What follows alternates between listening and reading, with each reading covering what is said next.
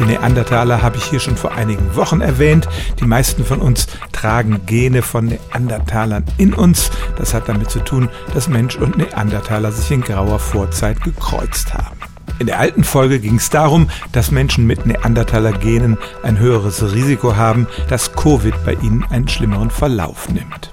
Diese Neandertaler-Gene können aber auch positive Folgen haben und das kam in einer Studie raus, die im Mai veröffentlicht wurde. Wir haben ja inzwischen Gendaten von großen Bevölkerungsgruppen und da hat man festgestellt, dass ein Drittel aller Frauen in Europa ein gewisses Neandertaler-Gen in sich tragen, das sie empfänglicher macht für Progesteron. Das ist ein Hormon, das die Frauen fruchtbarer macht, die Schwangerschaft erleichtert und für weniger Fehlgeburten sorgt.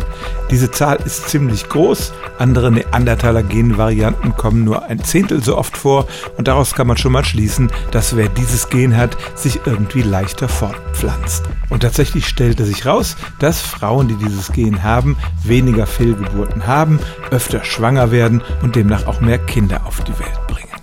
Wie gesagt, es handelt sich um ein ganz bestimmtes Gen.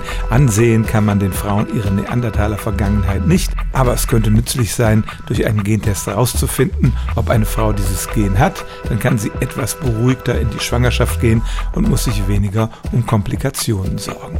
Denn es stimmt tatsächlich, ein gewisses Gen, das wir von den Neandertalern geerbt haben, erleichtert Frauen das Schwangerwerden und auch den Verlauf der Schwangerschaft.